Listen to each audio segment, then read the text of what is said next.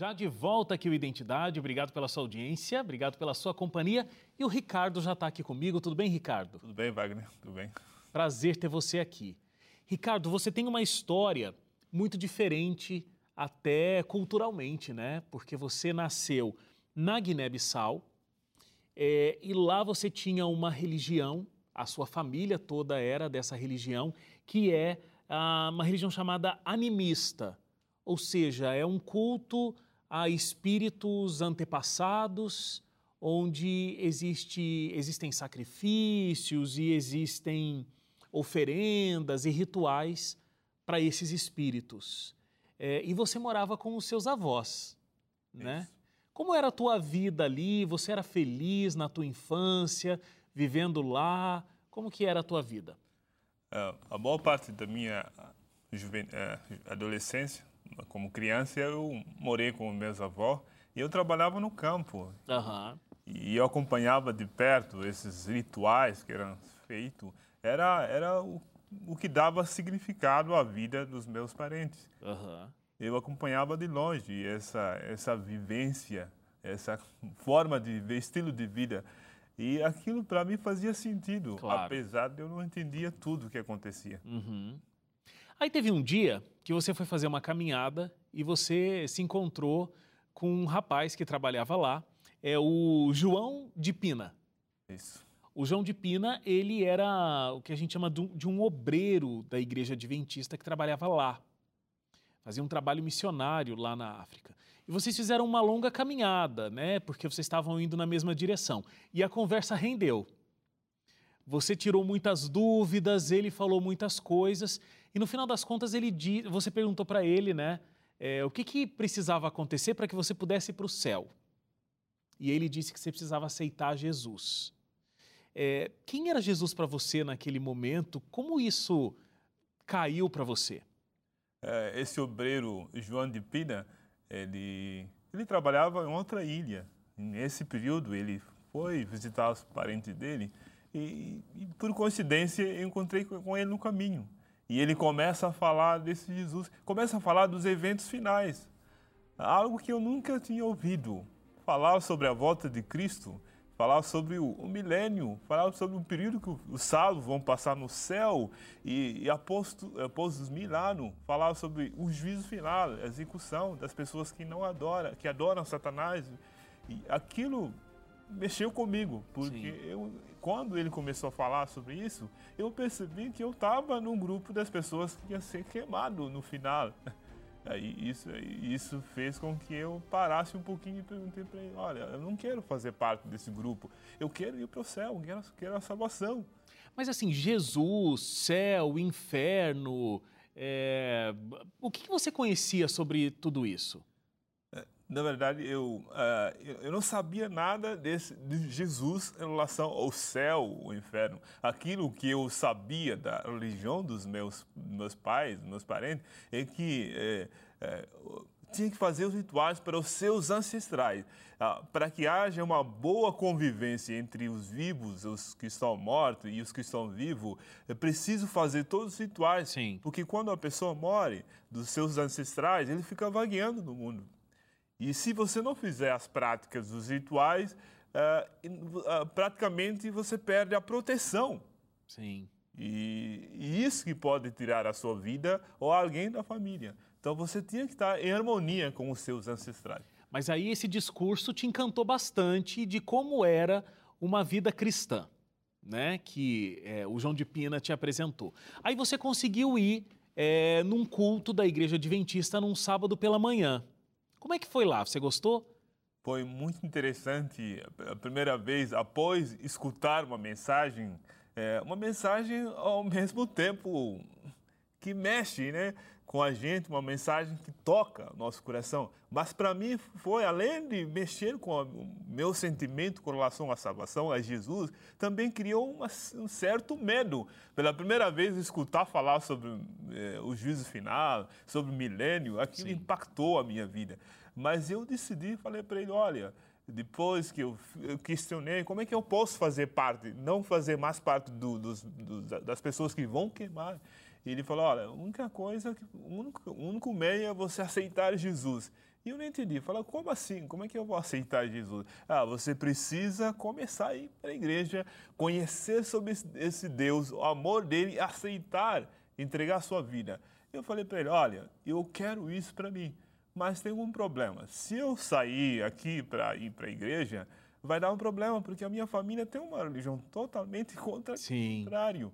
E o único jeito que eu posso fazer para ir, eu preciso esconder. Eu preciso acordar madrugada e ir para um lugar bem distante. É a única forma que eu posso chegar na igreja. E foi exatamente assim que eu fiz. Eu fui, entrei na igreja adventista pela primeira vez, escutando naquele sábado, primeiro sábado, escutando falar sobre a volta de Jesus e as músicas que falam sobre o céu. Uma música que eu lembro até hoje, é aquela música plenário adventista, Lar Feliz. Essa música marcou. Eu fiquei muito feliz de experimentar, ouvir as mensagens, os louvores que Sim. falam do céu.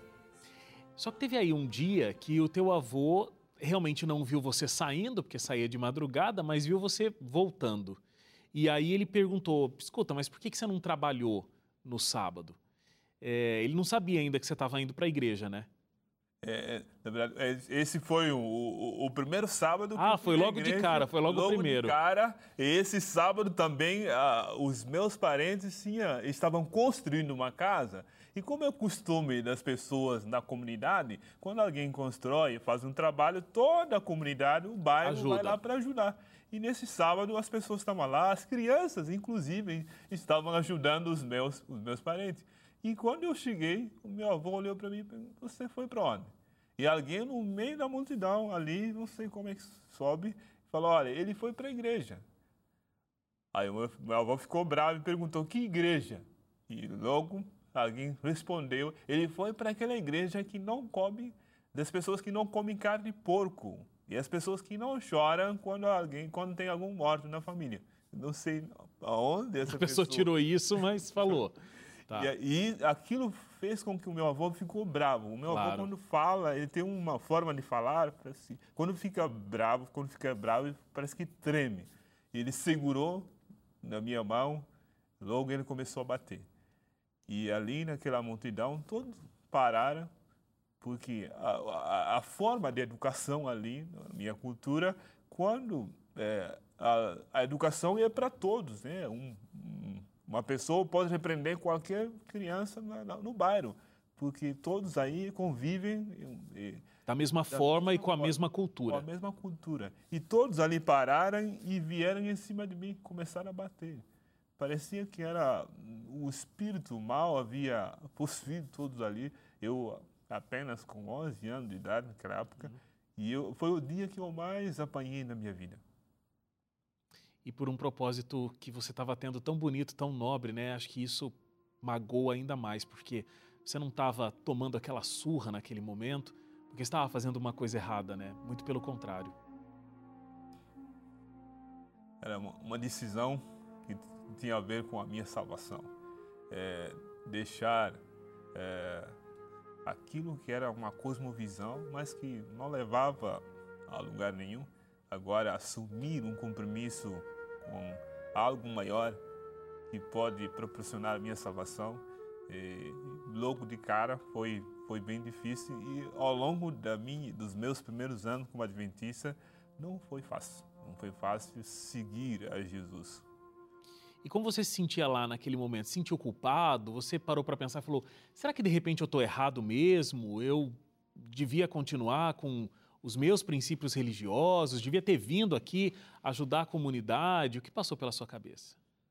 Na verdade, aquilo, a mensagem que eu havia escutado mexeu tanto comigo e que a, a chama, aquilo que foi apresentado para mim, era, era como se fosse tudo agora que eu que era a solução, a saída para o mal que viria no futuro contra a minha família, contra aquela crença.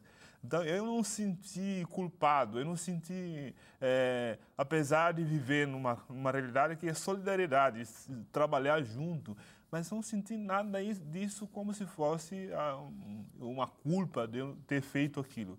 Eu estava convicto de que eu estava é, rompendo, eu estava saindo, estava procurando algo melhor para a minha vida. Sensacional, porque não é uma coisa fácil, né? é, romper com toda uma cultura, romper com a família, numa sociedade extremamente familiar, né, de que a cultura é passada de geração em geração sem poder ter um, uma interrupção disso, eu imagino que você abandonou muita coisa. É, é, muito forte essa virada que você dá de vida e a gente vai entender, inclusive no próximo bloco, porque a gente faz uma parada agora, como é, é que de fato ele tomou essa decisão, é, colocou firme essa decisão nas mãos de Deus e enfrentou todos para que essa decisão de fato acontecesse. Intervalo e a gente volta já.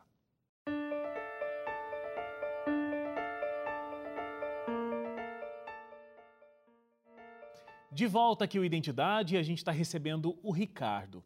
Ricardo, então a gente parou naquele momento muito emblemático da sua vida, porque o seu vô, é, para te corrigir, porque na cabeça dele tava, você estava fazendo uma coisa muito errada, você estava indo para uma outra religião, inclusive tinha faltado naquele trabalho em comunidade, que era uma coisa muito importante. E quando ele começou a te corrigir, é, te batendo, né? Toda aquela comunidade no entorno também começou a te bater, um momento muito forte. Você sofreu uma violência física muito intensa. É, e as ameaças não pararam. Assim como você também não parou de ir à igreja. Você, inclusive, andava muito para receber um estudo bíblico. Eram sete quilômetros toda quarta-feira que você andava para receber um estudo bíblico e as ameaças do seu avô continuavam acontecendo. É, depois do primeiro sábado, eu sofri. É, é, o segundo, logo no segundo sábado, eu fiz a mesma coisa que eu fiz no primeiro sábado. Eu escondi fui para a igreja quando eu voltei, eu tive que esconder. Fiquei o sábado todo sem poder aproximar das pessoas porque eu estava com medo. É, mas no dia seguinte, o meu avô aproximou e, e, ameaçou, falou: Olha, Ricardo, você é insistente, se você continuar nessa, nessa religião, eu vou te matar. É, mas aquilo, eu recebi aquela ameaça, aquilo não tirou aquilo que estava no meu coração, aquilo que eu sentia, eu estava convicto. E eu comecei a fazer o estudo bíblico, agora com dificuldade de ir na igreja no sábado, porque ele me acordava cedo no sábado para ir para o campo. Agora eu comecei a fazer outro, outro, outra forma, eu comecei a, a estudar a Bíblia. Eu ia, andava sete quilômetros para estudar a Bíblia à noite. Você não continuou indo para a igreja ou recebendo os estudos bíblicos porque você achava que ele não tiraria a sua vida? Porque ele teria essa condição e, e não seria julgado, inclusive, por isso, né? Com certeza. Ele tem toda a autoridade como um parente, ele tinha o direito de fazer o que ele queria. Não tinha ninguém que podia travar isso. Mas a. Assim, e o que te movia a continuar? A, a, convicção que eu tinha de, de ver, de ver ali que eu comecei a entender o lado da cosmovisão da minha família com o lado que eu fui apresentado. E eu vi que eu estava num, num abismo agora eu preciso sair. Só que eu percebi que, mesmo diante daquela ameaça, eu não tinha mais que voltar, porque eu tomei uma decisão. Uma decisão que custa, que custa o próprio, a minha vida. Mas eu sabia que isso ia trazer a salvação para mim. Uhum. Foi isso que motivou a continuar é, buscando outra, outra solução. Sim, e aí você estava disposto a abandonar os laços da sua família, os laços da sua cultura e, inclusive, possivelmente perder até a própria vida, continuando desse jeito. Com certeza. Isso, isso aí foi o meu, é, uma decisão que eu tomei de forma drástica, uhum. porque eu, eu entendi que eu estava num, num, num perigo, agora estou procurando uma saída.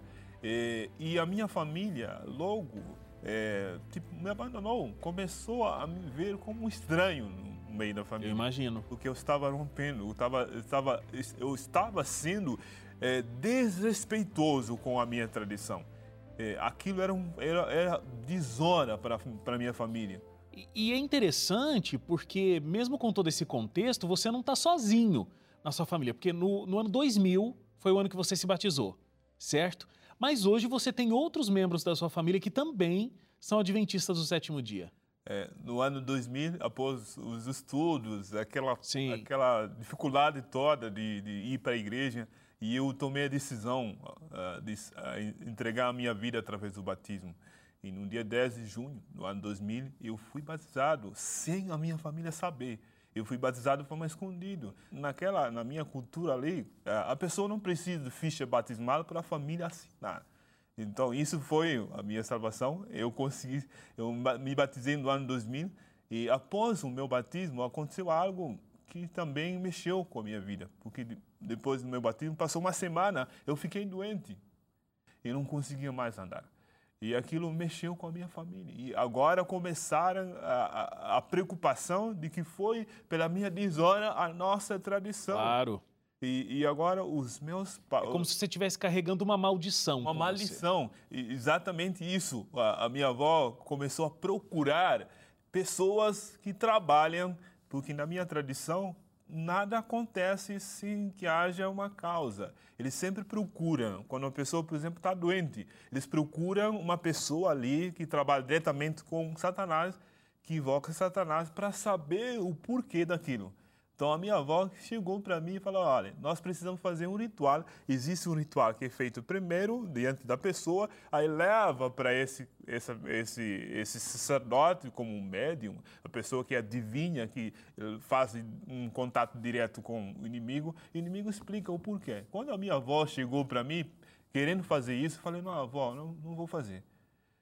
A minha avó achou estranho, ficou triste. Falou, Ricardo, você tão insistido, você está quase à beira da morte. Porque eu já já tinha ido para o hospital, passei no hospital, os médicos fizeram todo o exame e não conseguiram descobrir nenhum problema. E isso aumentou mais a tensão da minha família. Agora, aconteceu uma coisa muito importante também com o falecimento do seu pai, né? Porque aí você estaria sendo obrigado a participar de um ritual é, não sei muito bem como funciona dentro da, da religião que você tinha, mas é, então, se o seu pai falecia, então o filho tomava esse lugar na família. E, e aí tinha que acontecer um ritual para isso, mas você se negou a participar desse ritual. É, exatamente por conta desse primeiro momento do, da minha decisão do batismo, que eu decidi ficar firme e, e a igreja orou e Deus me curou. Isso me deu mais a mais força, mais claro. força e eu senti que Deus estava comigo.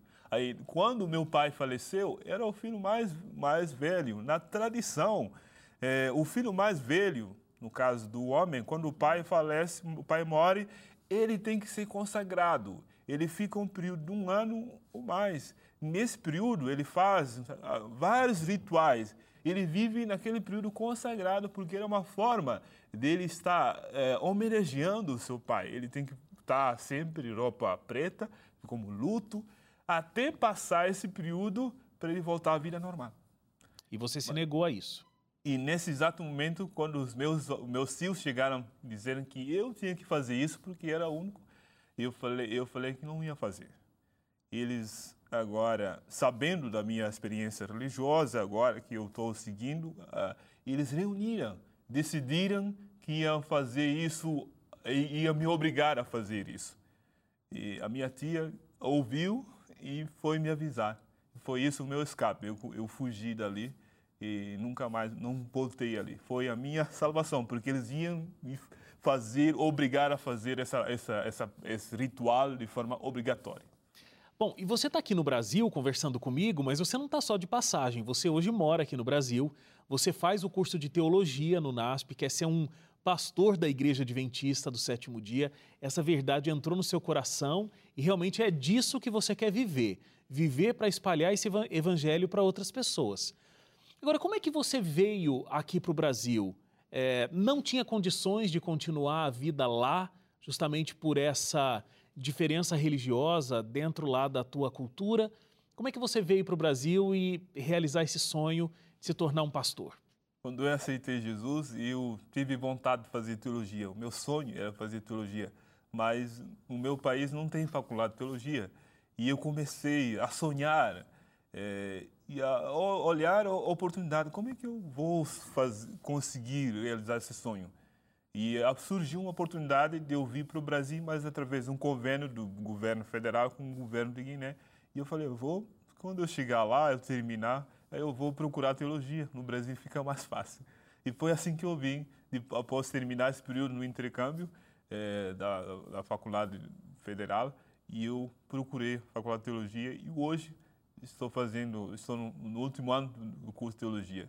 E esse é o sonho que está sendo é, realizado e eu quando olho para a minha família, eu percebo que eu tenho uma missão. Após a minha conversão, muitas pessoas, tios, primas, primos, tias, que hoje aceitaram a mensagem adventista, e isso me dá mais a certeza de que a decisão que eu tomei alguns anos atrás Tava valeu acertada. a pena. Olha, eu espero que Deus abençoe muito esse final de estudos que você está tendo. Abençoe muito o teu ministério a partir daqui, porque com essa, é, com essa força da decisão que você tomou, deixando tanta coisa para trás, eu tenho certeza que Deus vai poder te usar grandemente é, sabe, fazer grandes coisas através da sua vida, não só para sua família, mas para todas as pessoas que entrarem em contato com o seu ministério. Então, que Deus continue abençoando. Parabéns pela história até aqui e que ela continue crescendo cada vez mais. Amém. Obrigado. Prazer estar aqui e eu sinto muito grato pela oportunidade, pelo privilégio de partilhar, compartilhar a minha história, a minha experiência de como Deus me salvou e como Deus salvou, tem salvado pessoas da minha família. Amém. Muito obrigado. Obrigado a você também que ficou com a gente até agora. Um feliz sábado para você e a gente se encontra na segunda-feira às 11h30 da noite. Até lá. Tchau, tchau.